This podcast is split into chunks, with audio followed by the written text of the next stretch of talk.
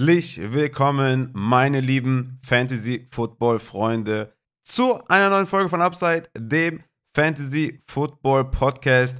Heute zum Start Sit Saturday für Woche 4. Wir sind schon in Woche 4. What the fuck? Es geht einfach so schnell vorbei. Unglaublich. Lasst uns die Spiele genießen, solange sie da sind. Und lasst uns vor allem Ws holen. Wir brauchen Ws. Vor allem auch natürlich in der Hörerliga gegen den Templer spiele ich diese Woche. Dem muss ich auf jeden Fall mal in seine Schranken verweisen. Das steht auf jeden Fall fest. Ja, und auch heute haben wir wieder eine picke, packe, volle Folge hier bei Upside mit, das wurde an mich getragen als Feedback, dass ich bitte auch Monday Night Football von Woche 3 recappen soll. Also Monday Night Football Thursday Night Football Recap. Dann gibt es natürlich die Start-Sit. Ne? Hier Starts of the Week natürlich. Strong Starts, Flexer mit Floor, Flexer mit Upside. Dann habe ich noch so eine kleine Rubrik Wide Receiver aus der zweiten Reihe mit Upside, weil wir natürlich bei Wide Receivern ja viel mehr Optionen haben natürlich, über die wir vielleicht auch reden müssen. Ne? Ein Wide Receiver 30 ist natürlich viel, viel besser als ein Running Back 30. Das wissen wir alle. Und dann gibt es natürlich noch mit dem Matze den Injury Report, auf den wir natürlich alle sehnlichst warten. Und bevor wir dann zum Monday Night Football Game kommen, beziehungsweise zum Thursday Night Football Game, natürlich nochmal kurz in eigener Sache, ne? Die Rankings sind natürlich online auf patreon.com slash upsidefantasy. Wenn ihr da im 6-Euro-Tier das Abo abschließt, habt ihr da auch den DM-Service frei. Ne? Dann könnt ihr in die DMs sliden. Bitte das tun im Discord oder auf Patreon. Und dann stehe ich da Rede und Antwort zu allem, das muss man dazu sagen, ne? zu Trades, zu Start-Sits, zu generellen Sachen rund um Fantasy, zu allem. Und ihr habt natürlich da die Rankings mit Notes, wo ihr schon selber evaluieren könnt, wen ihr starten möchtet. Da packe ich alles rein, was ich so an Informationen evaluiere und äh, biete das dann für euch an und dann könnt ihr euch da schon mal selber eine Meinung bilden. Und ja, natürlich Twitch, ne? War natürlich gestern auch wieder live, werde am Sonntag wahrscheinlich auch wieder live sein. Weiß noch nicht genau, äh, wie wir das machen jetzt die nächsten Tage, weil wir haben leider wieder einen äh, Todesfall in der Familie und äh, wahrscheinlich müssen wir dann wieder runterfahren. Aber das werden wir dann sehen, ob ich Sonntag dabei bin oder ob ich dann vielleicht ähm, ja das anderweitig mache, ob ich dann schon unten bin und so. Naja, okay. Das dazu auf jeden Fall. Ne? Seid dann nicht verwundert, wenn es sonntags keinen äh, Livestream gibt. Und nächste Woche der Thursday Night Football Warm-Up Livestream ist auch so ein bisschen in Gefahr, aber das werden wir dann sehen. Also, kommen wir rein zum Monday Night Football Recap. Da haben gespielt in Woche 3 Dallas Cowboys at New York Giants. Das Spiel ging 23 zu 16 für Dallas aus. Es war das zu erwartende Spitzenspiel natürlich unter diesen beiden hervorragenden Mannschaften. Gehen wir wie immer team-wise durch. Gehen wir erstmal zu den Dallas Cowboys. Da müssen wir natürlich CD Lamb nennen, der natürlich da auf Wide Receiver dominiert hat, die meisten Snaps hat, die meisten Routes und natürlich 12 Targets hatte, 87 Yards, einen Touchdown gemacht, 18 Fantasy-Punkte. Hätte, ne, nochmal vielleicht wahrscheinlich 9 oder 10 Fantasy-Punkte obendrauf geben können, hätte der diesen Ball, diesen Deep Ball, den einen nicht gedroppt. Und dann hätte ich wahrscheinlich sogar das Hörerliga-Ding gewonnen. Also CD, ich bin dankbar für deinen Touchdown, ne? aber da hätte noch einer drin sein können. Aber gut, ich verzeih es dir auf jeden Fall. Du bist wieder im Lineup, mein Freund. Noah Brown natürlich auch wieder mit einer soliden Vorstellung, ne? mit Dalton Schulz out und Gallup out. Ist Noah Brown auf jeden Fall flexibel. Sieben Targets, 54 Yards, 8 Fantasy-Punkte. Und ansonsten können wir auch schon zu den Running Backs kommen.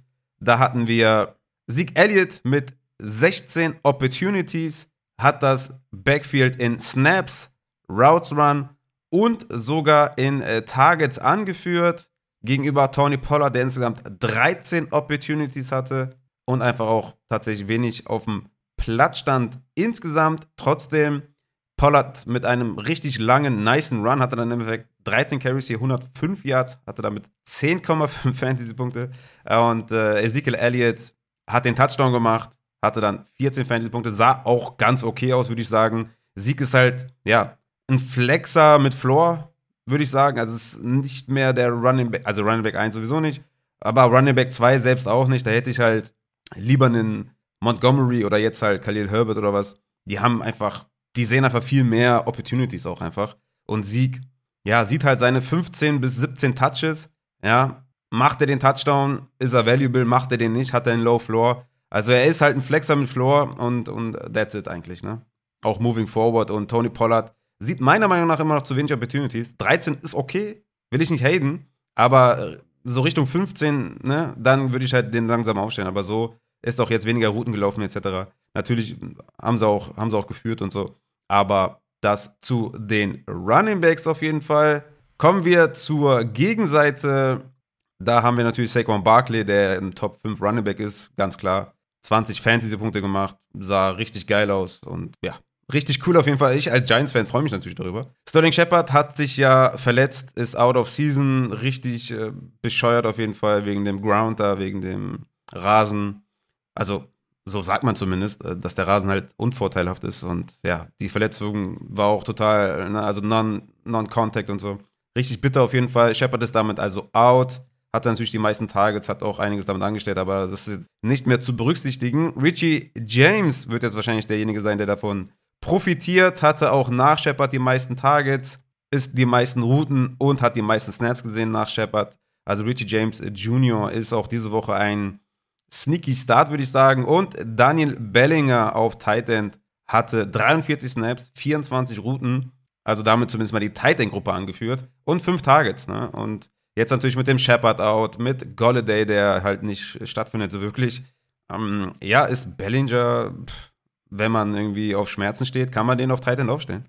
Und ich würde sagen, damit können wir eigentlich auch schon zum Thursday Night Football Game kommen, was ja Donnerstag Nacht stattgefunden hat. Und ja, ich denke mal, die Headline ist natürlich Tour. Und ähm, da kommen wir natürlich gleich mit Matze noch drauf zu sprechen, was, was da passiert ist. Und ähm, ja, ist, äh, ja, also hat mich auf jeden Fall, hat mir auf jeden Fall ein bisschen Luft gekostet und ein bisschen, äh, also mein, meine Laune ging auf jeden Fall stark runter oder mein Hype-Level ging runter, weil das war heftig auf jeden Fall. Es war echt krass, dass, dass die danach noch Football spielen konnten.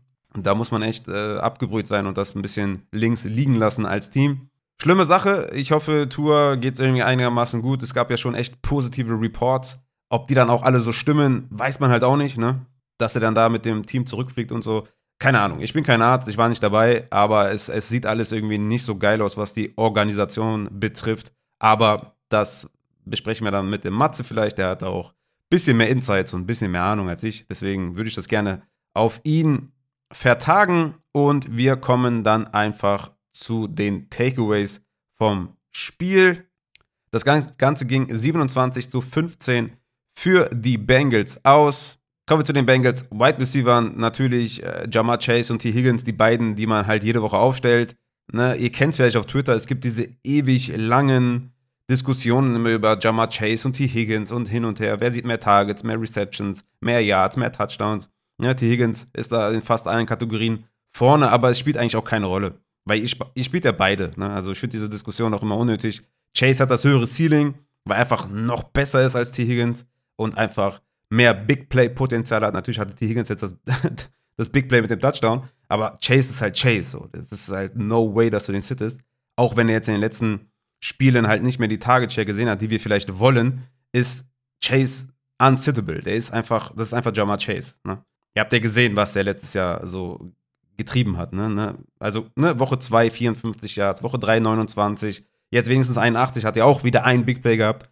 Also Chase kann man nicht sitten. Ihm fehlt halt der Floor, aber das war schon klar vor der Saison. Das ist auch das, was ich immer bemängelt habe bei Chase, aber das Talent immer hervorgehoben habe. Und T. Higgins ist halt derjenige von den beiden mit dem höheren Floor. Ne? 124 Yards gefangen, letzte Woche 93 Yards gefangen, jetzt noch einen Touchdown gemacht, 22 Fantasy-Punkte gemacht. T. Higgins einfach ein geiler Spieler, genauso wie Jamar Chase und beide spielt ihr. Chase auch im Endeffekt mit mehr Snaps, ne? 60 zu 49, 35 zu 30 Routes Run, Tagezeit weniger gesehen. Ihr spielt beide. End of Story einfach, ne? Dann Hayden Hurst, natürlich, äh, wie ich äh, schon im Takeaway von Woche 3 gesagt habe, als er da seinen Stinker hingelegt hat, doesn't matter. Ihr spielt Hurst trotzdem. Ne? Tight End Landscape ist real. Ihr stellt ihn einfach auf. Wenn er einen Touchdown macht, hat er einen geilen Tag. Wenn nicht, dann nicht. Und so ist es gekommen. Hayden Hurst, vier Targets, drei Receptions, 27 Yards, aber Touchdown gemacht, damit 10 Fantasy-Punkte. Das ist das Tight End Spiel. Ne? Das ist das Tight End Spiel. Okay? Ihr müsst es verinnerlichen. Es ist wie es ist. Würdet ihr mit Receiver Flex spielen, wäre Hayden Hurst überhaupt gar keine Option. Aber so macht er einen Touchdown, ist er Tight End relevant. Macht er keinen, ist er halt nicht relevant. So, das ist das Spiel. Deswegen Hayden Hurst nächste Woche natürlich auch wieder ein Start. Und wenn er da nur drei Tage, zwei Receptions hat, ist er danach die Woche auch wieder ein Start. Dann kommen wir zum Backfield. Joe Mixon mit 28 Opportunities. 61 Yards am Boden, 13 in der Luft. Hat einen Touchdown gemacht, 15,4 Fantasy-Punkte. Ich habe es jetzt nicht nochmal aufgerufen, aber ich glaube, der hatte, weiß nicht, vier oder fünf Carries inside five und sah eigentlich bei jedem kotig aus, ne? Also ich bin ja großer Joe Mixon-Believer und habe ja immer gesagt, ey, buy low, buy low, buy low, weil Opportunity ist einfach wirklich krass und weiterhin auch krass. Aber irgendwie, also auch bei seinem Rushing-Touchdown, ne? Ohne O-Line-Hilfe, ich meine, klar, also kein Running Back der Welt erzielt wahrscheinlich einen Touchdown Inside 5 ohne O-Line-Hilfe, aber die haben den ja reingepusht, ne? Die haben den keinen kein, kein Hole gegeben, sondern die haben den reingepusht, ja, also also Joe Mixon, also was ist, was ist da los, Junge? Also der hätte ja mindestens noch einen Touchdown machen müssen eigentlich. Aber ja, ich denke mal, bei Lowfenster ist, ist zu jetzt äh, mit seinem Touchdown. Hätte er keinen Touchdown gemacht, hätte ich natürlich wieder gesagt, ey, holt euch auf jeden Fall Joe Mixon. So ist das Ding wahrscheinlich zu. Aber ja, im Endeffekt 16 Fantasy-Punkte, wirklich wenig, wenn man da seine Opportunity berücksichtigt. Und wenn man berücksichtigt, dass der halt schon einen Touchdown gemacht hat. Ne? Aber ja, auch Running Back Landscape ist real. Deswegen sind wir natürlich auch dankbar, wenn wir Joe Mixon im Kader haben. Ist natürlich auch völlig klar. Und damit kommen wir dann zu den Miami Dolphins. Und da haben wir natürlich die beiden Wide Receiver, die wir auch jede Woche aufstellen. Also Waddle und Higgins ist dasselbe wie Hill und Chase. Wobei Hill den höheren Floor hat als Chase, aber ihr wisst schon, was ich meine. Ist auch wie bei Devonta Smith und AJ Brown. Ne? Das ist einfach, ihr startet einfach diese, diese Wide Receivers. Äh, dieses, also kein, also führt keinen Weg dran vorbei, die in irgendeiner Art und Weise zu sitten. Tyreek Hill mit einem richtig fetten Spiel, auch ohne Tour. Wobei man sagen muss, dass dieser Deep Ball von Bridgewater scheinbar auf jeden Fall besser ist als der von Tour. Äh, könnte sogar ein kleines Upgrade sein, wenn Tour ausfällt. Aber so böse Gedanken will ich gar nicht haben. Deswegen machen wir weiter mit Tyreek Hill. 14 Tage, 10 Receptions, 160 Yards, fast einen Touchdown noch gemacht, dann hätte der fast 30 Punkte gehabt. So hat er 21. Jane Waddle leicht angeschlagen mit 5 Targets, 5 Fantasy-Punkte, etwas wenig. Stimmt, aber ihr spielt ihn trotzdem jede Woche. Es führt kein Weg dran vorbei. Schade, kleines äh, Down-Game gehabt. Äh, Gesicki muss man, glaube ich, nicht weiter erwähnen. Und dann kann man auch schon zum Backfield kommen. 18 zu 8 Opportunities für Raheem Mostert, 46 zu 18 Snaps, 26 zu 9 Routes Run, 17 zu 7 Touches. Und ich blicke halt immer noch nicht ganz durch, was die Aufteilung angeht. Ne? Es ist einfach, es macht irgendwie wenig Sinn, sage ich jetzt mal so. Oder man kann eigentlich auch sagen, dass Mostert irgendwie jetzt fast alles mittlerweile sieht, aber Chase Edmonds, ne, auch Third Downs verliert er langsam wieder. Dann bei Short Yardage teilen sich wieder das, teilen sich das wieder auf. Ne? Two-Minute-Drill ging an Mostert komplett. Goal-Line sah dann auch wieder Chase Edmonds einen, dann hat er auch den Touchdown gemacht. Also dieses Backfield ist ein Avoid, also Chase Edmonds sowieso ein Avoid aber Mostert eigentlich auch nicht, ne, dass man dem trauen kann. Ich meine, der hatte jetzt natürlich Back-to-Back -back, da die Oberhand. Ne? Letzte Woche 8 Carries, diese Woche 15. Das ist wirklich auch in Ordnung. Ne? Letzte Woche 11 Opportunities, jetzt 18. Ist ein Schritt nach vorne. Aber Goal-Line gehört ihm nicht ganz. Und ne, das ganze Team natürlich jetzt mit äh, Bridgewater. Mal gucken, wie das aussieht. Aber Ray Mostert ist für mich eher so ein Desperate-Flexer. Und äh, Chase Edmonds für mich natürlich immer noch ein Sell-High-Kandidat. Und ich glaube, dass du Letzte Woche halt gegen Buffalo 15,2 Punkte, jetzt 9. Ich glaube, das kannst du verkaufen. Ich glaube, das wirst du los gegen Running Back 3 Material, ne, gegen den Stevenson ist wahrscheinlich, wahrscheinlich schon zu unrealistisch, aber ich würde sagen, gegen einen Damon Harris, der, natürlich sehe ich Stevenson über Harris, aber Harris hat trotzdem noch seinen Wert ne, und sieht seine Carries. Das würde ich vielleicht mal anvisieren. Oder Travis Etienne, der immer noch Upside mitbringt wegen seinem Talent. Und die Spiele, wo Jacksonville vielleicht in Rückstand ist, werden noch kommen so Kaliber würde ich mal anvisieren, um da Edmonds loszuwerden. Oder auf Wide Receiver Traylon Burks. So diese Richtung wäre, glaube ich, ein ganz guter Deal. Und damit hoffe ich, dass ich auch nichts vergessen habe. I don't know. Aber damit haben wir Monday Night und Thursday Night Football dann fertig und können zu den Starts Sits gehen. Da haben wir auf Quarterback, mein Quarterback, Start of the Week, ist Jared Goff. Ist für mich ein Top 10 Quarterback diese Woche gegen Seattle. Natürlich muss man dazu sagen, und das werden wir natürlich noch bei den Injuries auch nochmal äh, sagen, Amon Ra Sam Brown, the Sun God is out, was natürlich dann schon ein Downgrade ist für Jared Goff. Ne? Er ist hier mein Quarterback 8 noch in meinem Ranking, in meinen abgedateten Rankings vielleicht eher 10. Aber natürlich trotzdem Start of the Week und ich starte ihn komplett selbstbewusst in allen Formaten, wo ich ihn habe. Denn zum Glück geht es gegen Seattle. Seahawks haben back-to-back -back 27 Punkte zugelassen gegen Jimmy Garoppolo und gegen Mariota, die jetzt beides nicht irgendwie Quarterbacks sind, wo man Angst vor hätte. Seahawks Defense auf Platz 32 in Dropback EPA per Play.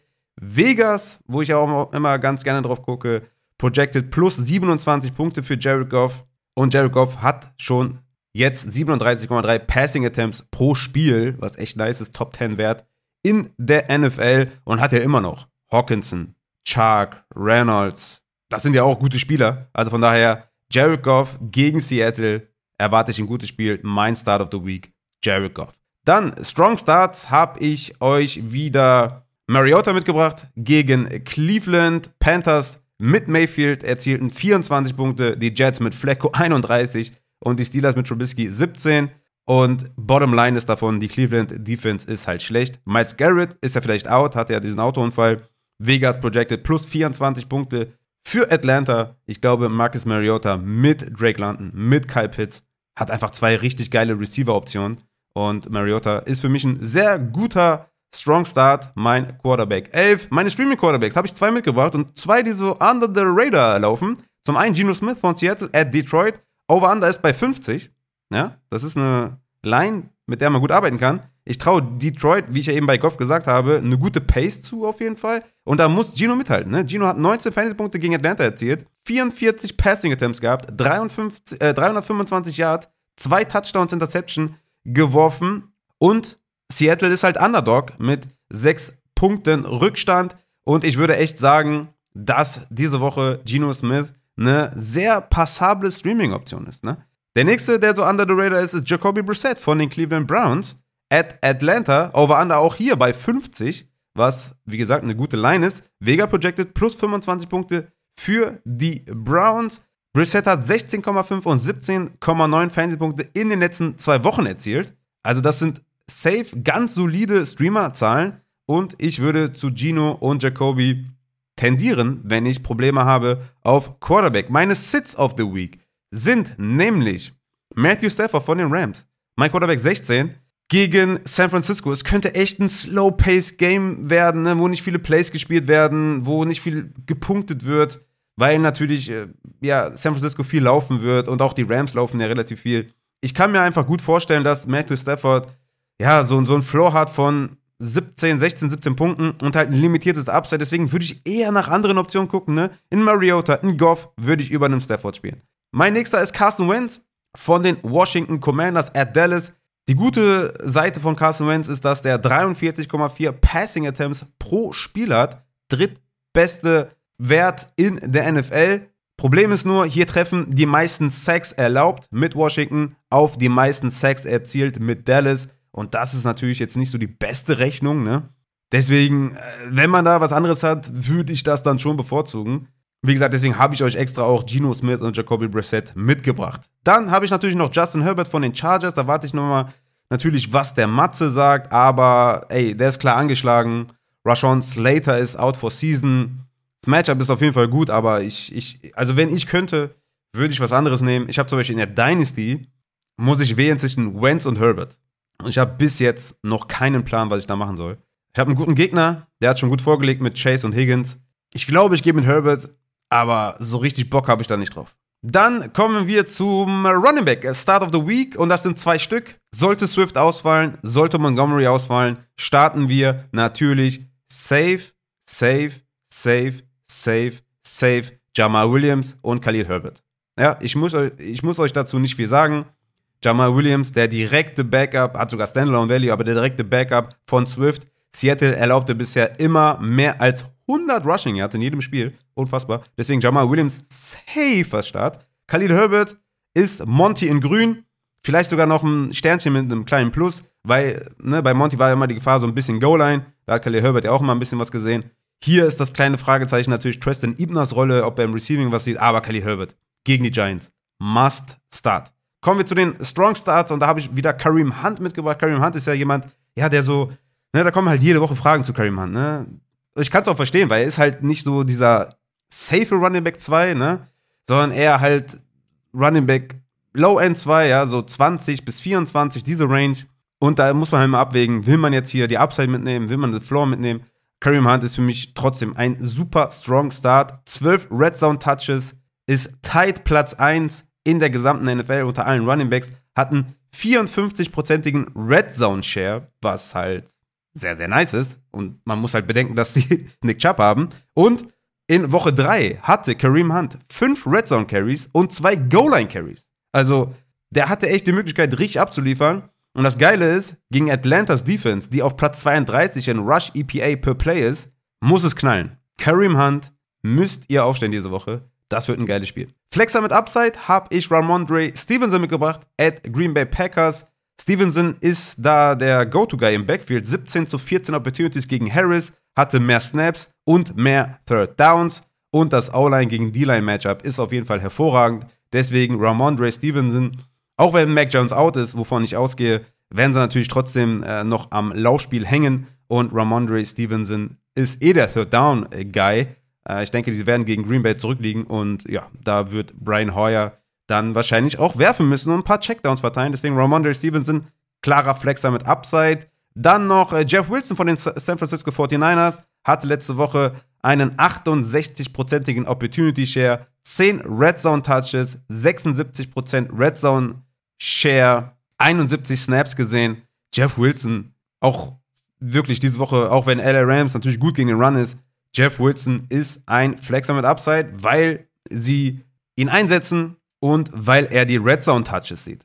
Flexer mit äh, Floor habe ich euch mitgebracht. AJ Dillon gegen New England. 18 Opportunities pro Spiel in den letzten zwei Wochen. Sechs Targets gesehen und die Packers sind mit minus 10,5 Points Favoriten. Die werden halt das Spiel am Ende auslaufen und AJ Dillon und Aaron Jones werden das Ding nach Hause laufen. Von daher AJ Dillon ein super Running Back mit Floor. Josh Jacobs werde ich hier auch wahrscheinlich jede Woche nennen. Josh Jacobs, Hater werden mir verzeihen müssen, weil Josh Jacobs gegen Denver Top 5 Opportunity Share, 79% Opportunity Share, unter allen Running Backs Top 5 Wert, Top 4 Red Zone Touches mit 9 Stück unter allen Running Backs hat Expected Fantasy Points mit 22. Momentan erzielt nur 13 per Game. Also George Jacobs ist einfach ein easygoing Plug-and-Play Running Back 2. Noch jemand mit Floor diese Woche ist Cole Patterson von den Atlanta Falcons gegen die Cleveland Browns. Auch er mit einem Top 11 Opportunity Share.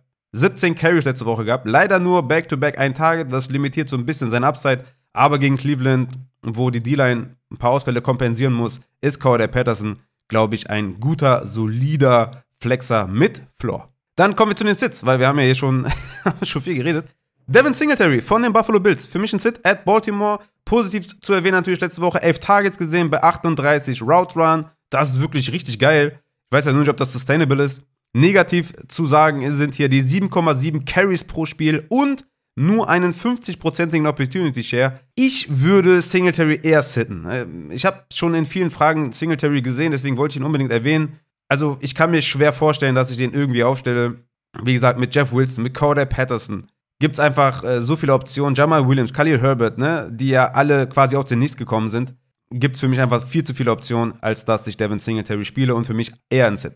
Clyde Edwards Hilaire von den Kansas City Chiefs für mich auch ein Sit at Tampa Bay. Clyde edwards hilaire muss man sagen, der hatte jetzt in den drei Spielen 10, 12 und 12 Opportunities und immer unter 50% Snapshare. Der Running Back 1 in Sachen Snapshare bei den Chiefs ist Jared McKinnon. Für mich, äh, nein. Also CH kann man nicht spielen, weil er mein, also einen klareren Safe-Spieler gab es nicht. Und er ist ein Sit. Ganz einfache Kiste. J.K. Dobbins von Baltimore natürlich auch noch. Ich würde noch eine Woche warten bei J.K. Dobbins, auch wenn das letzte Woche schon recht okay aussah. Aber kommt mir auf jeden Fall zu früh. Daryl Henderson und sowas, ne? LA Rams Backfield für mich auch ein Sit. Seattle Backfield, eigentlich auch ein Sit, ne? Penny hatte die meisten Carries und Lions haben schon sechs Touchdowns kassiert am Boden. Aber ich, ich, ich traue da auf jeden Fall gar nichts da in Seattle. Wenn ich einen spielen würde von den äh, Backfield in Seattle, würde, ist es natürlich Rashad Penny. Aber ich hätte da auf jeden Fall nicht genug Mut für. Und Damien Harris von den New England Patriots at Green Bay für mich auch ein Sit, weil ich glaube, dass sie halt im Rückstand sein werden. Und äh, Receiving Snaps sieht halt Pater, ähm, Stevenson. Und deswegen ist Damien Harris für mich diese Woche auch ein Sit at Green Bay. Gut, dann kommen wir zu den Wide Receivers. Und da haben wir den Start of the Week. Und ich habe da ganz viele mitgebracht, weil ich konnte mich nicht entscheiden. Und ich wusste nicht, sind die zu obvious? Äh, ist das langweilig? Keine Ahnung. Deswegen habe ich einfach alle mitgebracht. Mike Evans von den Tampa Bay Buccaneers gegen die Chiefs. Natürlich. Natürlich. Mike Evans, wenn der zurück ist und der ist ja zurück, rein ins Lineup. Aber wenn ein Spieler schon ein paar Spiele ausgefallen ist, dann vergessen die Leute ganz gerne mal, wie gut dieser Spieler ist. Deswegen Mike Evans, rein ins Lineup, mein Wide Receiver 11. Dann haben wir noch Cortland Sutton, den ich auch irgendwie jede Woche ansprechen muss, weil der auch immer, ja, weil auch immer Fragen reinsegeln von den Denver Broncos at Las Vegas. Cortland Sutton hat ja 123 Air Yards pro Spiel, was einfach überragend geil ist. Und es gibt so eine neue Set von Fantasy Points Data und die hat offengelegt, dass Cortland Sutton 39,6% First Read Target Share sieht. Also der erste Look von Russell Wilson geht zu Cortland Sutton, Platz 4 unter allen Wide Receivers. Also Cortland Sutton natürlich ein Must-Start, CD Lamb natürlich ein Must-Start. Und ich glaube, so der erste richtige Start of the Week, weil die anderen sind wahrscheinlich zu obvious, ist Hollywood Brown von den Arizona Cardinals at Carolina. 24% Target Share, 11 und 17 Targets in den letzten zwei Wochen. Das Ding muss über Hollywood gehen wenn sie das Spiel da gewinnen wollen. Er ist da der, der Playmaker in der Offense und ich starte Hollywood überall und hoffe, dass Kyler ihn gut bedienen kann. Meine Strong Starts sind zum einen Deontay Johnson, der ja auch oft genannt wird, weil er wenig Ceiling hat, aber I don't care gegen die Jets. Über 10 Targets und über 100 Air Yards in allen drei bisherigen Spielen. 33% Target Share. Deontay spielt immer. Devonta Smith habe ich noch mitgebracht von den Philadelphia Eagles gegen Jacksonville. 23% und 35% Target Share in den letzten zwei Wochen. 19 Targets gesehen in den letzten zwei Wochen. Offiziell, ne, wie gesagt, der T. Higgins der Eagles. Deswegen spielt Devonta Smith easy going.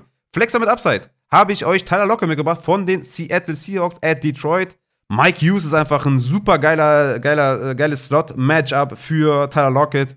Tyler Lockett ist da die einzelnen Sachen Targets und die müssen halt die Pace mithalten, habe ich ja eben schon gesagt. Und ich halte das für ein super geiles äh, Play da in der Flex mit Tyler Lockett. Flexer mit Floor wäre wahrscheinlich, also Chris Olavi wäre wahrscheinlich Flexer mit Upside gewesen, ist jetzt aber eher Flexer mit Floor, weil halt Andy Dalton spielt. Ne? 13 Targets back-to-back -back ist richtig geil, 33% Target Share, 49% Air Yard Share sind beides Top 6 Werte in den letzten zwei Wochen. Aber halt mit James. Ne? James hatte 436 Air Yards pro Spiel, Platz 1. 38,3 Passing Attempts pro Spiel, Platz 9. Aber jetzt kommt halt Dalton. Da wird der A-Dot auf jeden Fall sinken. Es wird mehr Kurzpassspiel geben. Deswegen bin ich so ein bisschen abgeschreckter von Chris Olavi. Ist aber immer noch natürlich mit Michael Thomas out. Ein Flexer mit Floor. Darüber brauchen wir nicht reden. Upside fehlt wahrscheinlich so ein bisschen. Aber ich würde den wirklich super selbstbewusst starten. Chris Olavi. So, Wide Receiver aus der zweiten Reihe mit Upside habe ich auch einige mitgebracht. Zum einen Romeo Dobbs von den Green Bay Packers gegen New England. Rogers hat halt seine 1 gefunden, 90% Snaps, 24% Target Share und 16,3 Fantasy-Punkte letzte Woche. Und gegen New England würde ich Romeo Dobbs auf jeden Fall aufstellen. Jarvis Landry natürlich jetzt mit Michael Thomas out und Dalton im Kurzpassspiel. Wirklich eine, ja, ist ein Flexer auf jeden Fall. Ne? Fehlt bisschen das Upside vielleicht, aber sehr, sehr hoher Floor für mich. Jarvis Landry under the radar. Würde ich Jarvis Landry mal in Consideration ziehen. Und dann haben wir natürlich noch äh, DJ Chark von den Detroit Lions. Super Matchup. Amon Ross and Brown ist out. Es wird mehr Targets geben gegen Seattle. Also ich würde mich nicht wundern, wenn er halt einen fetten Touchdown fängt. Einen langen, schönen Boom Day für DJ Chark. Der andere ist Richie James Jr. von den Giants, habe ich eben schon gesagt. Shepard ist out. Tony und Robinson sind doubtful. Gegen Chicago, besser geht's eigentlich nicht. Richie James und DJ Chark wirklich under the radar Starts für eure Flex. Sitten, diese Woche würde ich Terry McLaurin von den Washington Commanders at Dallas. 8 und 9 Tages in den letzten zwei Wochen. Das ist echt okay. Aber ich glaube, Wentz wird massiv unter Druck stehen gegen Dallas. Und das limitiert halt die Big Plays von Terry McLaurin. Ne? Und davon lebt er eigentlich im Grunde genommen. Und ich glaube einfach, dass das ja keine gute Kombination ist diese Woche. Diese O-Line versus D-Line und äh, McLaurin Deep Targets und Carson Wentz unter Druck und na, das gefällt mir nicht. Äh, Tell McLaurin, wenn ihr könnt, sitten. DJ Moore, für mich auch eher ein Sit-Kandidat. Arizona, ne, 22% Target Share, 6 Targets pro Spiel. Cardinals Defense ist auf Platz 30 im Pass, DVOA. Aber es ist halt immer noch Baker Mayfield Wide Receiver. Es könnte, also, also er hat schon Floor, ne? Mir fehlt halt auch ein bisschen das Upside und ich weiß es nicht, ey. Wenn ich da einen Romeo Daubs hätte, würde ich mich einfach viel, viel besser fühlen als mit DJ Moore. Auch wenn DJ Moore natürlich ein Weltklasse-Interview gegeben hat, wo er gefragt wurde, was er dazu sagt, dass Matt Rule meinte, dass die Wide Receiver Baker Mayfield natürlich auch helfen müssen und open sein sollen. Da hat DJ Moore mehr oder weniger durch die Blume einfach nur gelacht. Also, also dafür müsste man ihn eigentlich schon wieder aufstellen. Dann Mike Williams äh, ist für mich auch ein Sit-Kandidat at Houston. Also stand jetzt für mich ein Sit-Kandidat. Ne? Letzte Woche sechs Targets, eine Reception. Das Matchup ist top, ne? Habe ich nichts dagegen. Die Frage für mich ist eigentlich, spielt Keen Allen und wie gesund ist Herbert? Ist er ein bisschen gesünder als letzte Woche? Was ist ähm, mit dem Kurzpassspiel gegen Deep Ball? Weil Rashawn Slater ist out. Ne? Das wird auf jeden Fall nicht gut sein für Mike Williams, weil der muss natürlich auch erstmal seine Route laufen und kann er dann auch schon zu spät sein. Also mehr Kurzpassspiel einfach und ja, Mike Williams ist Stand jetzt für mich ein Sit. Allen Robinson ist natürlich jede Woche dieser Touchdown- or Bust-Wide Receiver. Und gegen San Francisco, da Low Pace, wenig Plays, mh, hm, bin ich ein bisschen abgeneigt. Man muss sagen, Allen Robinson 35% Red Zone Target Share, Platz 6 unter allen Wide Receivers. Und das ist halt auch sein Game, ne? Fängt er den Touchdown, macht er dir Punkte, fängt er keinen, guckst du in die Röhre. Und ähm, ich glaube, wir haben diese Woche einige gute Optionen, deswegen würde ich Allen Robinson sitten. Kommen wir zu den Titans. Da haben wir natürlich David Njoku, ist ja klar. Ne? Nach dem, was er letzte Woche abgeliefert hat, mit 10 Tages, 9 Receptions, 89 Yards und Touchdown, drei Red Zone Targets gesehen, ein Endzone Target, 32% Target Share. Ja, äh, was soll ich noch sagen, ne? Das, das muss natürlich rein ins Lineup. Tyler Conklin, solange er da der Tight End 1 ist, der Jets, muss man auch spielen. Bisher im Schnitt 7 Targets und 90% Snaps gesehen. Klarer Start auf jeden Fall. Irv Smith gegen New Orleans, ne? 14 Targets in zwei Wochen, für mich auch ein Must-Start und Daniel Bellinger von den Giants. Wie gesagt, letzte Woche 5 Targets, 4 Receptions, 40 Yards und die Receiving-Optionen bleiben halt aus. Gegen Chicago, gutes Matchup. Das sind so meine Tight End Streamer. Sitten würde ich im Zweifel George Kittle von den Niners gegen die Rams, weil der Offensive Tackle Williams ist ja out. Und ich glaube, dass einfach Kittle da mehr blocken muss, als dass er Routen läuft. Und das ist natürlich immer schlecht für Tight Ends. Okay. Ey, dann würde ich wirklich sagen, sind wir mit den Start-Sits sind wir durch. Und äh, ich leite dann ganz smooth über zum Injury Report mit dem Matze. Bin auf jeden Fall gespannt, was der zu sagen hat. Alles, was der Matze natürlich sagt, wird natürlich in den Rankings berücksichtigt. Und dann äh, schauen wir mal, wie wir dann die Rankings bearbeiten. Wie gesagt, die Rankings kommen dann wahrscheinlich Samstagabend oder wann kommen die dann aktualisiert auf Patreon. Checkt die ab. Supportet den Shit hier, wenn ihr Bock habt. Und ja, dann würde ich sagen, sehen wir uns wahrscheinlich am Sonntag zum äh, Startsit Livestream. Wenn nicht, werde ich das Ganze in den Discord verschieben. Aber das werde, also da werde ich euch auf jeden Fall noch informieren, wie das dann ablaufen wird. Und damit geht rüber zum guten Matze. Viel Spaß dabei. Dann geht's jetzt in den Injury Report mit dem guten Matze vom Ad Injured Fantasy. Mein lieber Matze, wie geht's, wie steht's? Hast du Bock? Bist du motiviert? Wir haben ja einige Injuries, die schon auf Out sind, aber es bleiben immer noch genug übrig, über die wir reden können. Und äh, deine Dolphins haben ja gestern verloren. Trotzdem bist du motiviert, denke ich mal. Ja, einen wunderschönen guten Tag auch von meiner Seite. Ähm, ja, hallo, wenn ich deine Stimme höre, da bin ich immer motiviert, da geht's immer rund. Und wie gesagt, wenn ich deine Stimme höre, ist auch immer Freitagabend, dann geht es einem schon mal ein bisschen besser. Sonntag ist nicht mehr ganz weit weg. Also ich habe Bock auf jeden Fall, auch wenn die Verletzungen unfassbar zunehmen. Ich weiß auch nicht. Also ich habe das letztes Jahr nicht so in Erinnerung gehabt wie dieses Jahr. Ja, das, das drückt, glaube ich, weil Verletzungen sind jedes Jahr, glaube ich, in einer immensen Zahl einfach vorhanden. Nur man vergisst das dann einfach, äh, wenn man ins neue Jahr geht und dann vielleicht dieses Jahr bist du mit deinen eigenen Teams einfach ein bisschen mehr vielleicht betroffen und letztes Jahr warst du ein bisschen mehr verschont. Aber ich glaube, insgesamt gibt es einfach immer super viele Injuries und deswegen ist es, glaube ich, auch so hilfreich, wenn wir hier gute Einblicke durch dich, Gott sei Dank, äh, bekommen oder ähm, dankbarerweise bekommen. Und äh, ich denke, das ist, aber ich, ja, ich weiß, was du meinst, meine Teams sind auch ein bisschen banked up, aber ey, dafür sagen wir auch immer, ne, dass man auch äh, gute, eine gute Bank draften muss und vielleicht hier und da vielleicht auch gute 2, 2 zu 1 Deals machen muss, damit man ein bisschen Tiefe hat. Ich habe zum Beispiel auch in der Dynasty fällt Keen Allen aus Und Michael Thomas zum Beispiel, da starte ich jetzt Zach Ertz und Juju. Also man muss halt auch ein bisschen äh, tiefer aufgestellt sein, ne? Und dann, dann geht das auch einigermaßen. Ja, auf jeden Fall. Also ich habe auch ein bisschen versucht zu dealen, aber ja, wenig Erfolg. Was habe ich denn gedealt? Ich habe Allen Robinson abgegeben tatsächlich. Hab's geschafft, aber mit, mit, Jeff, äh, mit Jeff Wilson zusammen für McLaurin ist ein bisschen risky, aber. Mit Jeff Wilson zusammen? Oh, das ist. Äh, das war teuer, war teuer, ja. War teuer, ja, war echt teuer. Aber ich, ich äh, Terry Scary, nee, Scary Terry, so. Ich hab Bock Scary auf ihn. Terry. Ja, ja gut, ich, ich meine, wenn du gut auf Running Back aufgestellt bist, dann, dann geht's, aber so im Vakuum würde ich das, würde ich Jeff dafür auf jeden Fall. Plus dann noch Aerob. Hätte ich nicht gemacht. Aber ey, kommen wir zu den wichtigen Dingen im Leben. Wir haben den Injury Report. Wir haben schon Spieler, die out sind. Mit James Winston. Da startet Andy Dalton. Hatte ich ja auch in der Folge eben schon gesagt. Ähm, nur mal kurz zur Einordnung. Die Folge habe ich, glaube ich, um 14, 15 Uhr aufgenommen oder so. Jetzt haben wir 22.42 Uhr, ne? Nur damit ihr wisst. Mac Jones ist mittlerweile auch out. Ich glaube, in der Folge war er noch nicht ganz klar. Ich glaube, das war so ein bisschen Trickeration, äh, um den Gegner zu verwirren. Es war eigentlich schon klar, dass der out ist. Ich glaube, da startet Brian Hoyer. Ich habe da jetzt noch nichts genaues gehört, aber ich gehe stark davon aus. Amon Russell Brown ist auch officially out für Woche 4. Michael Thomas ist out. Keenan Allen ist gerade out gegangen, ähm, war bis eben noch äh, ähm, ja, sozusagen highly unlikely. Jetzt ist er auf jeden Fall out. Swift ist out, Montgomery ist out und Boston Scott sind out. Ähm, ich denke mal, zum großen Teil habe ich das auch schon in der Folge gesagt. Bei Keen Allen, ähm, ich hatte ja noch Mike Williams als äh, Sit-Kandidaten.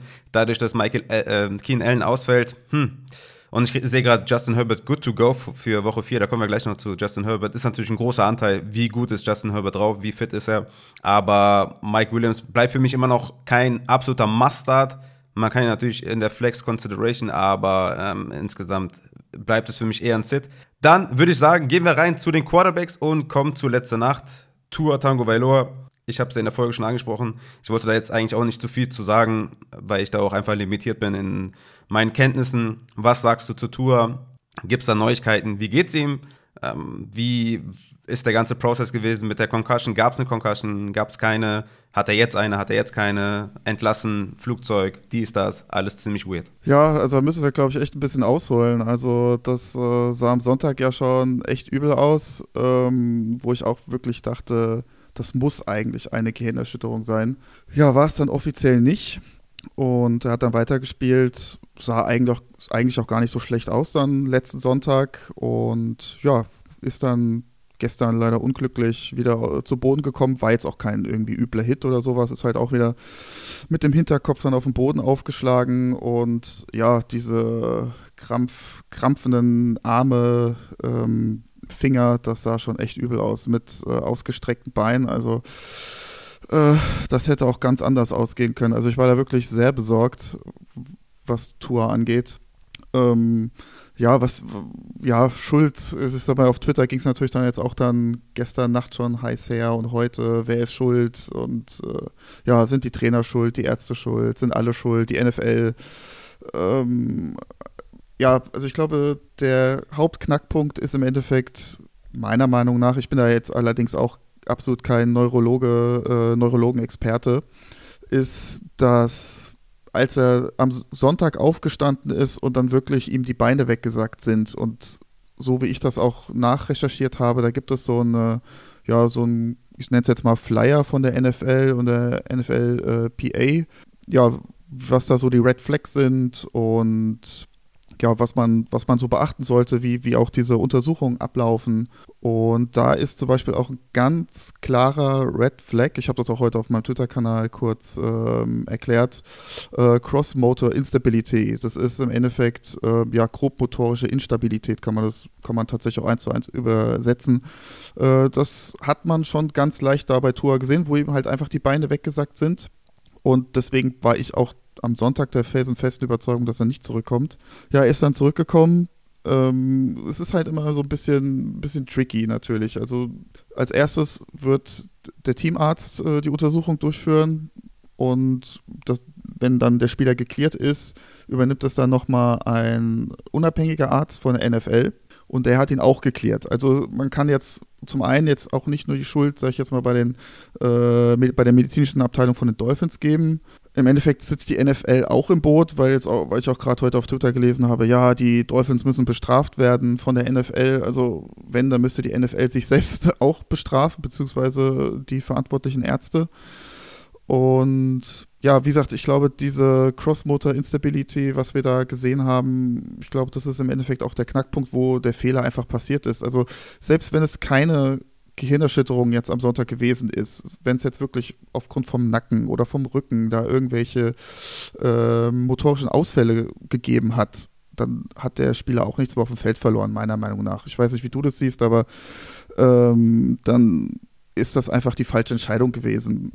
Dann habe ich jetzt gelesen, was jetzt die Woche über angeht, wurde angeblich Tour jeden Tag äh, ja, medizinisch untersucht auf eine Concussion, weil es ist auch nicht untypisch, dass nach erst nach 24 Stunden oder sogar 48 Stunden dann die ersten Symptome auftreten. Das war zum Beispiel ja bei ähm, Alec Pierce der Fall. Nach Woche 1, da hat er auch eine Concussion entwickelt und war dann auch erst am Mittwoch auf den Injury Report, beziehungsweise im Concussion-Protokoll und ja, hat es dann natürlich dann zum Sonntag auch nicht geschafft, weil wenn man im Concussion-Protokoll drin ist, ist man mindestens fünf Tage im Concussion-Protokoll.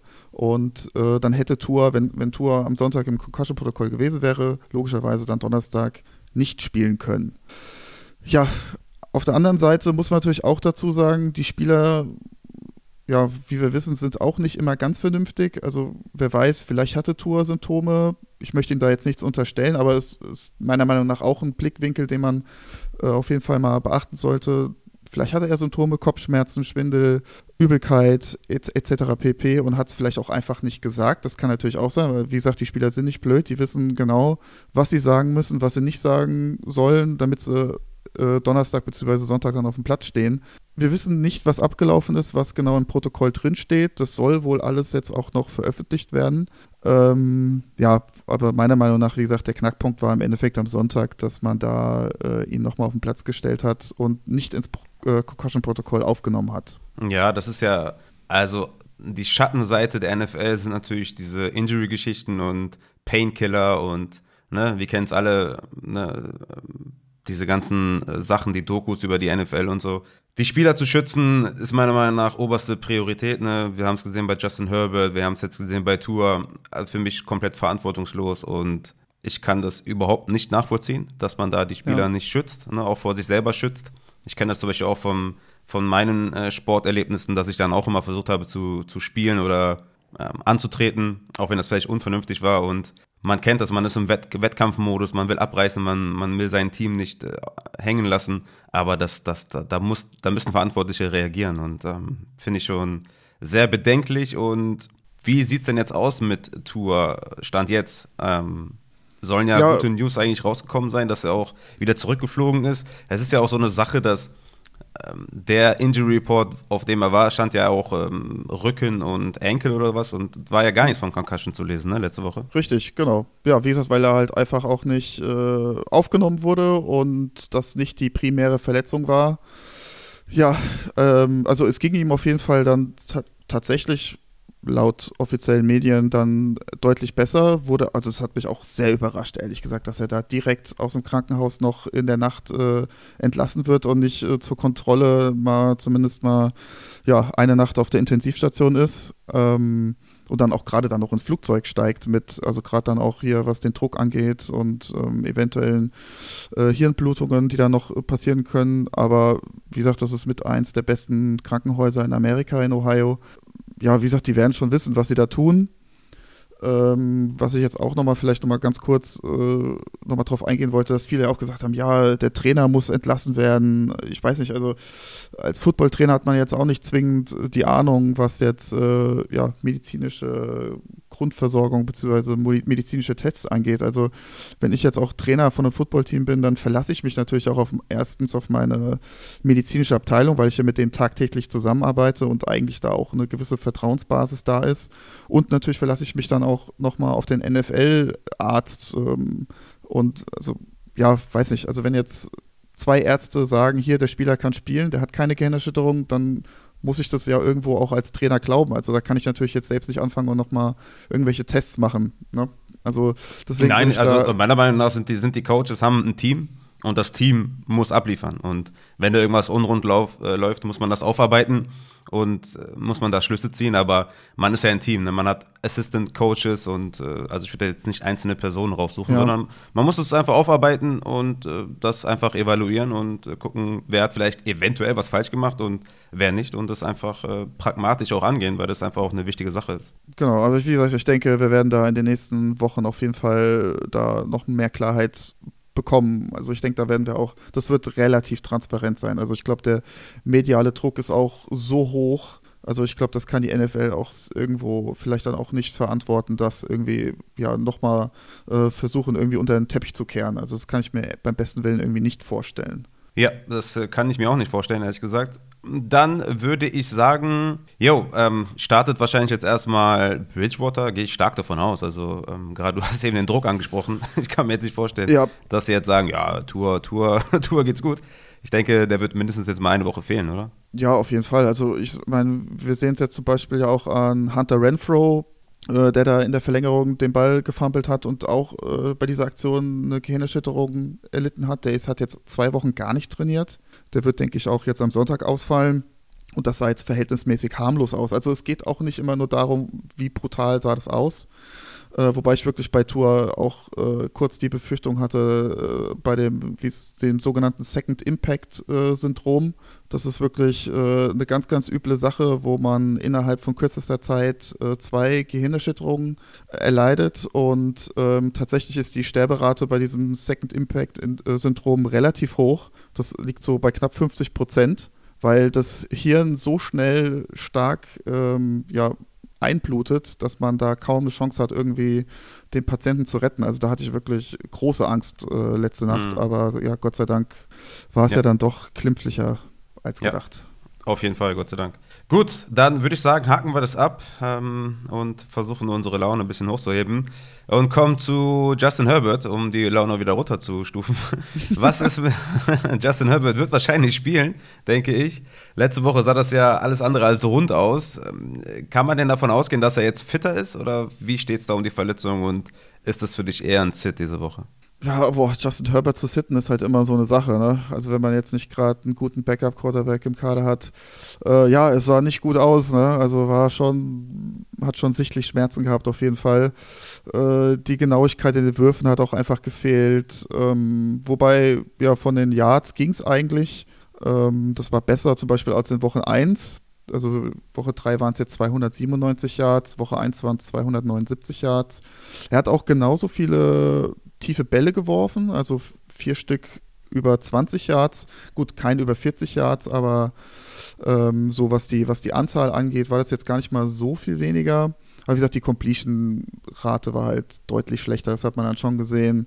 Und ich verstehe halt auch absolut nicht dann in der Garbage Time, dass man ihn dann nicht vom Feld nimmt. Also das war absolut dämlich, also von allen Seiten, von der medizinischen Abteilung, vom Trainer und vom Spieler selbst. Also weiß ich, war absolut unnötig. Und ja, jetzt für nächste Woche, also es kann eigentlich nur besser werden. Also er hat jetzt auch keinen so richtig üblen Hit abbekommen, wo man wirklich sagt, oh, dann wurde es jetzt nochmal richtig, äh, nochmal schlechter.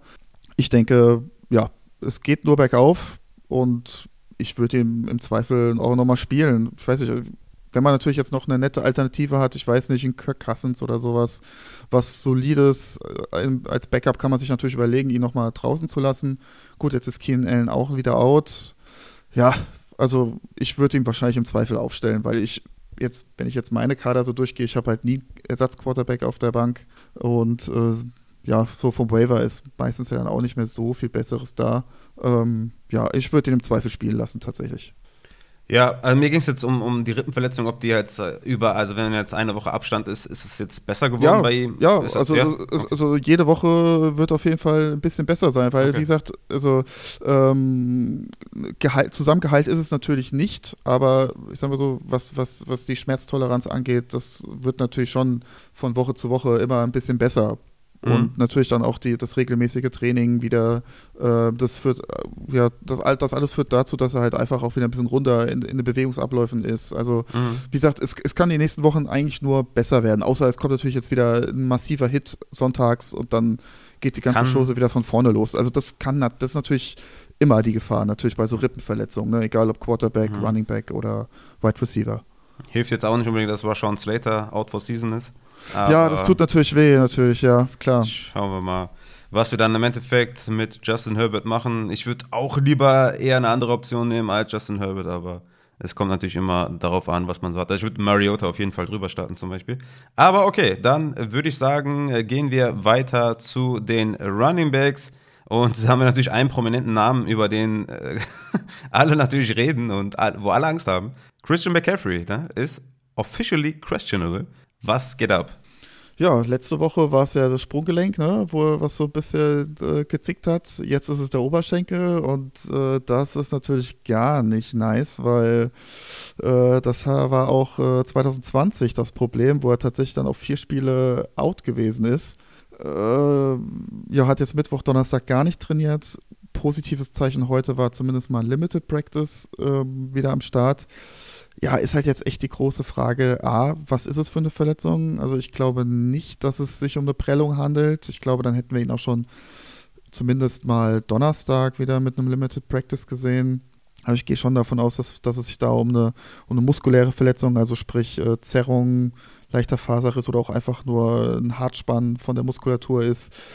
Ja, wie gesagt, wir wissen es ja nicht ganz genau. Und andere Frage ist natürlich, ja, sind die Panthers jetzt einfach super vorsichtig mit ihm, weil sie genau wissen, wir hatten schon mal die Problematik mit ihm und er ist einer unserer wertvollsten Spieler oder ist, ist er halt wirklich so angeschlagen, dass er halt nicht trainieren kann. Das ist halt wirklich so, hm. ja, die Krux jetzt. Ähm, ist sehr, sehr, sehr schwer, das jetzt äh, von außen zu beurteilen. Ähm, ja, also bei mir spielt Christian McCaffrey immer ich weiß nicht, wie, wie andere Leute das sehen, die ihn getraftet haben. Ich glaube, wenn jemand ihn getraftet hat, glaubt man ja auch an ihm. Ähm, vielleicht nochmal so, ich habe nochmal geschaut, gab es ähnliche Verletzungen letztes Jahr. Da gab es ja tatsächlich drei Stück. Das war Kareem Hunt, der hatte minus 3,8 Punkte Half PPR. Äh, Stevenson von den Patriots hatte minus 4,8 Punkte und Jeff Wilson letztes Jahr plus 2,2 Punkte. Also ich sag mal so, mit minus 3,8 Punkten kann man im Zweifel noch leben. Das wären dann halt dann, ja, Flex-Zahlen, ne? ähm, ja, muss wahrscheinlich dann jeder Owner für sich so ein bisschen wissen, glaubt er an CMC. Was natürlich, also gerade bei so Weichteilverletzungen, egal ob jetzt Hamstring, Wade, Oberschenkel, ja, Re-Injury-Risiko natürlich schon immens hoch, also deutlich höher als jetzt äh, letzte, letzte Woche mit dem Sprunggelenk, ne? Also das ist dann jetzt schon eine andere Nummer ganz klar. Okay, ja, ja, ja. Ähm, ich denke, solange kein Snap-Count kommt von offizieller Seite, kannst du den nicht sitten. Also da ja. sehe ich, seh ich keinen Weg, ehrlich gesagt. Und da müssen wir einfach abwarten am Sonntag, wie da die offizielle Bezeichnung ist und ob sie ihn spielen oder nicht. Ich würde ihn spielen, solange er keinen Snap-Count hat. Dann kommen wir zu Alvin Kamara, der ja auch immer noch Rippe hat. Geht es ihm besser? Wird er spielen? Ich denke schon, ne? Ja, auf jeden Fall. Also ich denke schon, es stand ja auch letzte Woche schon 70 Prozent äh, der Snaps auf dem Feld. Also ist ja jetzt auch gar nicht mal so schlecht dafür, dass man mit, mit Rippenverletzungen angeschlagen ist und eine Woche zuvor äh, out gewesen ist. Und er bekommt der Checkdown, Andy, also Mustard. Ja, ja, also meiner Meinung nach schon. Und auch da, ähnlich auch wie bei Herbert, also es kann im Endeffekt, solange er keinen richtig schweren Hit kassiert, eigentlich auch nur besser werden. Okay, das sind sehr, sehr gute Neuigkeiten.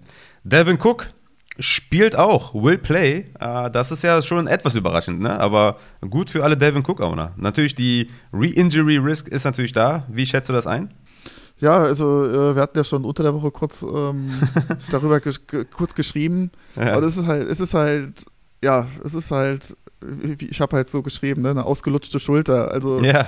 die ist halt nicht zum ersten Mal ausgekugelt und, ähm, und das ist halt wirklich das Problem also ich habe jetzt gar nicht das Problem, dass die Schulter ausgekugelt ist, sondern eher, wie sie ausgekugelt ist. Ich weiß nicht, deine oder andere hat die Szene vielleicht noch vor Augen. Er hat den Ball in der Hand, dicht am Körper und rennt einfach gegen seinen eigenen O-Liner.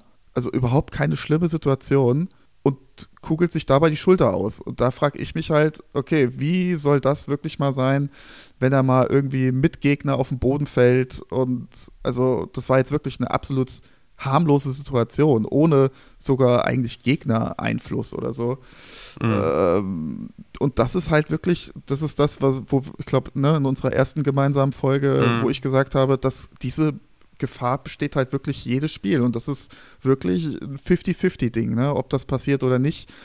Glücklicherweise war, ist jetzt irgendwie keine Sehne verletzt oder, oder irgendwie Gelenkknorpel, was da abgesplittert ist. Aber auch das ist eine reelle Gefahr, dass immer bei so einer Luxation irgendwie die Bizepssehne oder von der Rotatorenmanschette irgendwelche Sehnen sich verletzen und ähm, dann wird er auf jeden Fall länger ausfallen, was eventuell sogar dann Season-Ending sein kann. Aber so, mhm. wenn, wenn eine Schulter auskugelt, es ist nichts groß weiter kaputt gegangen, weil das, ähm, ja, die Gelenklippe, das Labrum schon sowieso abgerissen ist. Das wurde ja bei ihm nicht repariert. Ähm, auf der linken Seite zumindest, auf der rechten Seite wurde es operiert bei ihm. Da kann nicht viel kaputt gehen dann, ja. Also dann, wenn, wenn das wieder, wenn das wieder drin ist, dann ja, hat man eigentlich ein relativ gutes Gefühl wieder, außer dass die Muskulatur ein bisschen fest ist und ja, also deswegen glaube ich, brauchen jetzt Cook-Owner auch keine Angst haben, dass, dass der da irgendwie einen Snap-Count sieht oder irgendwie eingeschränkt ist. Okay, sehr, sehr gut. J.K. Dobbins von den Baltimore Ravens war ja jetzt auch wirklich Full Practice auch ähm, heute. Ich würde ihn immer noch nicht spielen, weil ich will erstmal ein paar Spiele sehen, wo er dann die 15 Touches sieht oder 12 bis 15 Touches, dass er da auch in die Flex mal geraten kann. Aber das sieht alles ganz okay aus, ne? Ja, also hat mich mega gefreut, muss ich sagen. Also der stand ja auch dann jetzt 43 Prozent schon auf dem Feld. Finde ich eigentlich fürs erste Spiel nach so einer langen Verletzung echt gut. Ja, ich fand, ich fand auch, der sah gut aus, aber da habe ich ja. mir die, die, Zahlen angegucht und die waren relativ schlecht. Aber ich fand so, der Eye-Test war trotzdem echt in Ordnung. Ja, und das, was ich halt auch noch bemerkenswert fand, dass jetzt äh, Hill mit 48 Prozent jetzt auch nicht viel mehr auf dem Platz stand wie er. Also, ähm, aber du hast auf jeden Fall recht. Also da würde ich auf jeden Fall, gut, jetzt haben wir Woche 4, also bis Woche 7, 8, ich glaube, dann können wir wirklich anfangen, wirklich auch dann Fantasy-relevante Zahlen von ihm zu sehen. Aber das braucht halt jetzt einfach seine Zeit. Ist, wie, wie du schon sagtest, sah eigentlich relativ spritzig sogar aus. Also alles äh, meiner Meinung nach positiv. Ich hoffe halt, wie gesagt, dass er sich da keinen kleinen Setback oder sowas bekommt oder irgendwie sich da nochmal verletzt.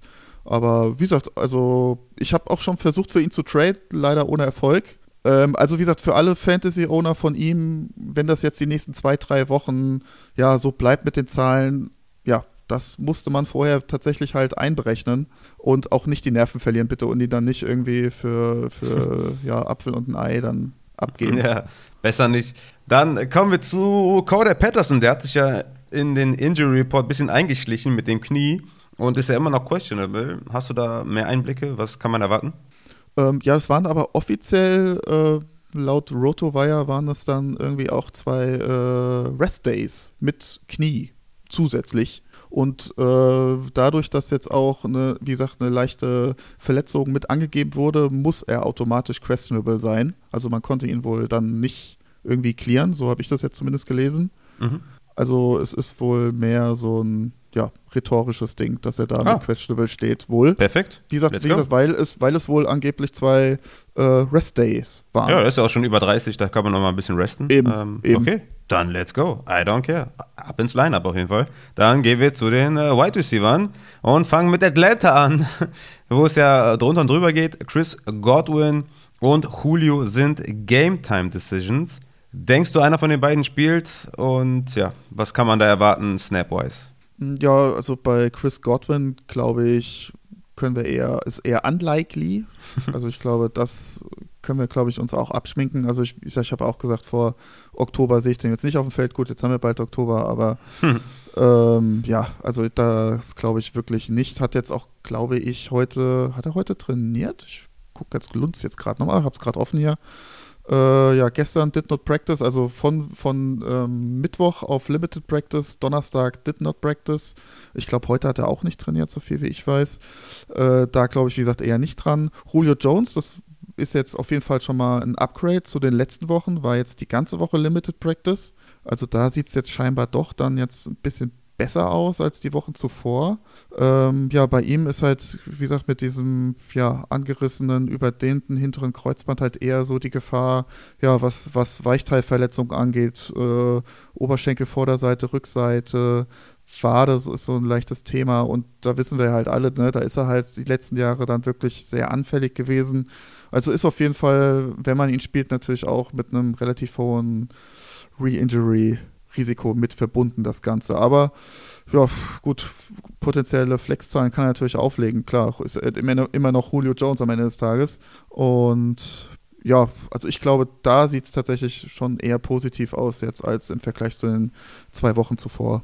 Okay, dann auch da weiter hören, was die Coaches sagen, ob er spielt, ob er nicht spielt und wie sie ihn einsetzen möchten. Gabriel Davis von den Bills, so habe ich gelesen, ist ja mit der Ankle Injury immer noch nicht ganz fit. Ich habe da auch ein Video gesehen auf Twitter, was rumgegangen ist, wo man sieht, dass es immer noch nicht ganz rund ist.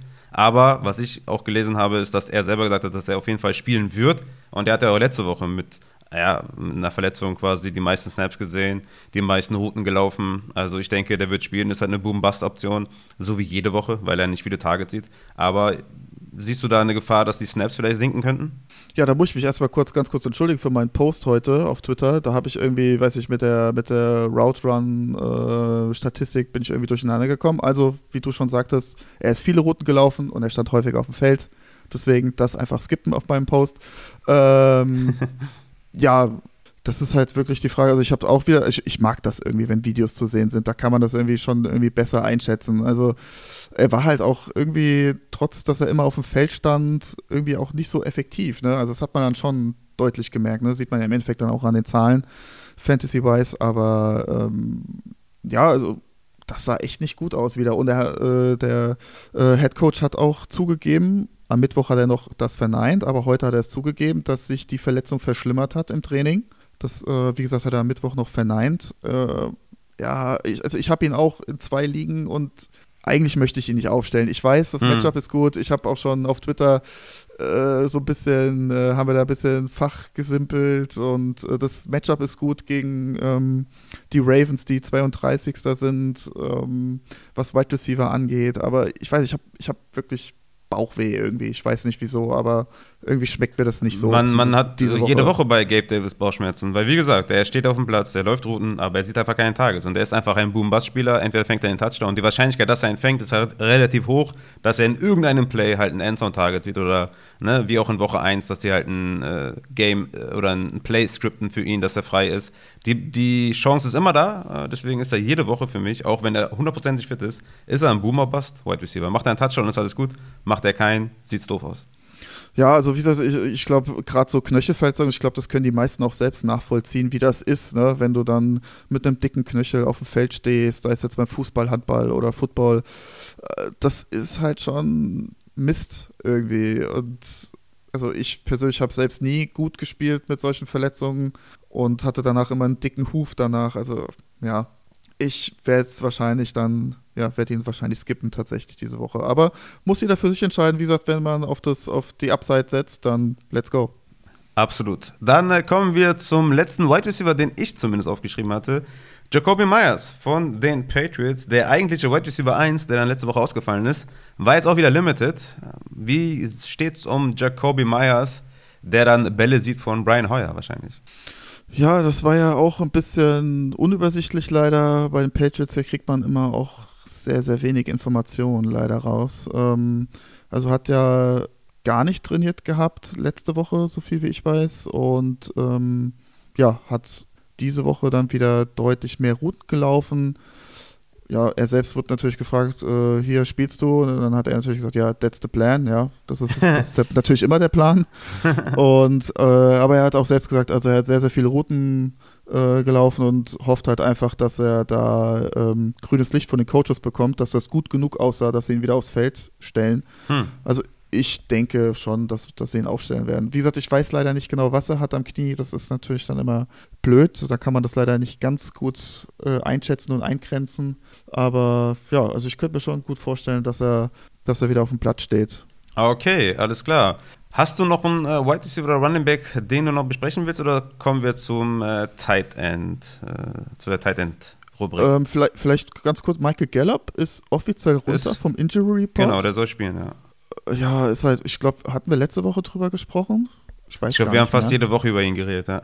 Ja, es ist halt immer noch zu früh, ne? Es ist immer noch früher als Godwin und wir wissen alle, wie das geendet ist und ähm, ja, ich weiß nicht, da gibt es auch so eine schöne Geschichte von Sammy Kedira. Ich weiß nicht, der ein oder andere Fußballfan, du hattest ja auch deine Taxi-Story von der WM 2014, wenn ich mich richtig erinnern kann. Also ich muss und, sagen, Kedira einer meiner Hassspieler ähm, all time. Also und der ich, weiß nicht, ja auch, wie, ich weiß nicht, wie der das überlebt hat, irgendwie so lange Fußball zu spielen. Dann noch bei Real ja, Madrid und so. Unfassbar. Und der, hat, der hatte sich ja tatsächlich genau sieben Monate vor äh, dem ersten WM-Spiel das Kreuzband gerissen und alle, oh nein, er wird ausfallen. Und er hat dann wirklich gerackert und gemacht und getan und hat dann eigentlich auch gar kein Pflichtspiel mehr gemacht in, seiner, in seinem Verein und hat dann bei der WM gespielt, hat jedes Spiel durchgespielt, volles Rohr.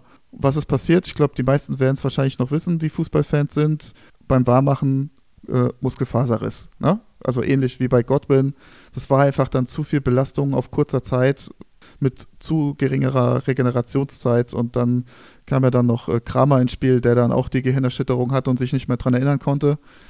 Ähm, also es ist einfach zu früh, meiner Meinung nach. Ich also, hoffe. Wenn ihr Gallop habt, dann äh, besser nicht aufstellen, ja? Ja, auf jeden Fall nochmal ein paar Wochen. Guckt euch das nochmal zwei, drei Wochen an und dann, bevor ihr euch ärgert und dann, ja, sind dann nur okay. zwei, drei Punkte auf dem Board. Das wäre halt dann schon ärgerlich. Ja, bin ich, bin ich ganz bei dir. Dann äh, denke ich mal, können wir, können wir zum Teamkollegen Dalton Schulz kommen. Also, das ist, glaube ich, der einzige Tight End, den ich jetzt hier aufgeschrieben habe.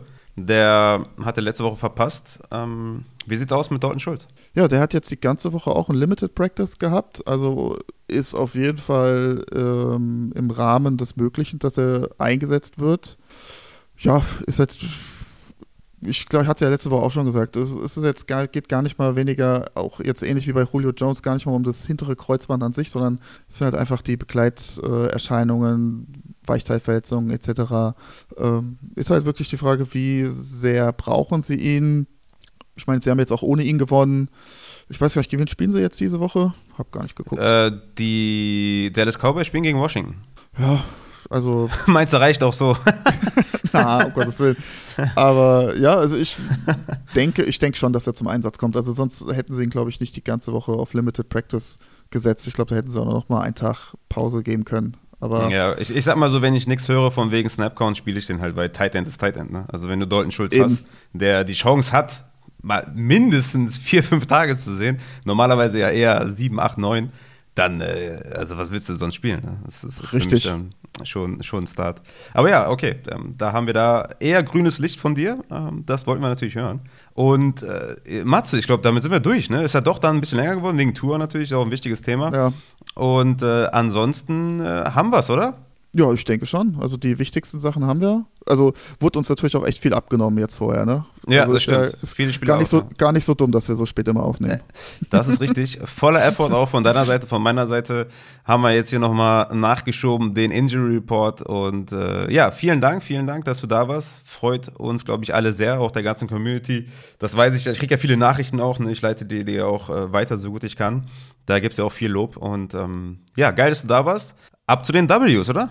Ja, auf jeden Fall. Wie gesagt, äh, ich wünsche euch allen viel Glück und dass eure Teams halbwegs verletzungsfrei bleiben. Gibt es überhaupt noch ein Team, was keine Verletzung hat? Das kann ich mir gar nicht vorstellen. Irgendwie. ja, also hab, ein Fantasy-Team ohne Verletzung, ohne Q, ohne irgendwas? Ja, ich, ich habe ich hab tatsächlich so ein paar, muss ich sagen. Also ich, oh, ich, bei mir stark. zumindest die Gegner, die sind so ein bisschen stark gebeutet. Also ich habe hab auch Tour gestartet und so. Das ist natürlich dann, äh, abgesehen äh, von dem äh, Real-Life-Ereignis, natürlich ähm, mhm. dann Fantasy-wise nicht so cool. Aber ansonsten bin ich relativ verschont, aber meine Gegner haben ein bisschen zu kämpfen. Auch Amon Ra und so. Also da mhm. gilt es jetzt natürlich die Ws zu äh, erstielen, ja. Ich muss sie mir ein bisschen reinsneaken, aber wir holen uns die Ws, Junge. Sonntag Football, ich habe richtig Bock. Ich kann es kaum abwarten. Ähm, Nochmal an alle, die den ersten Teil hier von der Folge gehört haben. Da habe ich ja noch gesagt, dass ich wahrscheinlich am Sonntag gar nicht da bin. Aber äh, da auch ein kleines Update. Wie gesagt, ich habe ein bisschen früher aufgenommen. Sonntag live, Livestream startet ist in line. Also ich werde da auf jeden Fall da sein. Ich werde wahrscheinlich erst am Dienstag wieder runterfahren. Aber ja, alles weitere dann irgendwie nächste Woche. Und ich würde sagen, Matze, wir sind raus und wir machen uns noch einen schönen Abend, so wie auch. Und Sonntag ist Football Time. Macht's gut. Ciao, ciao. Haut rein.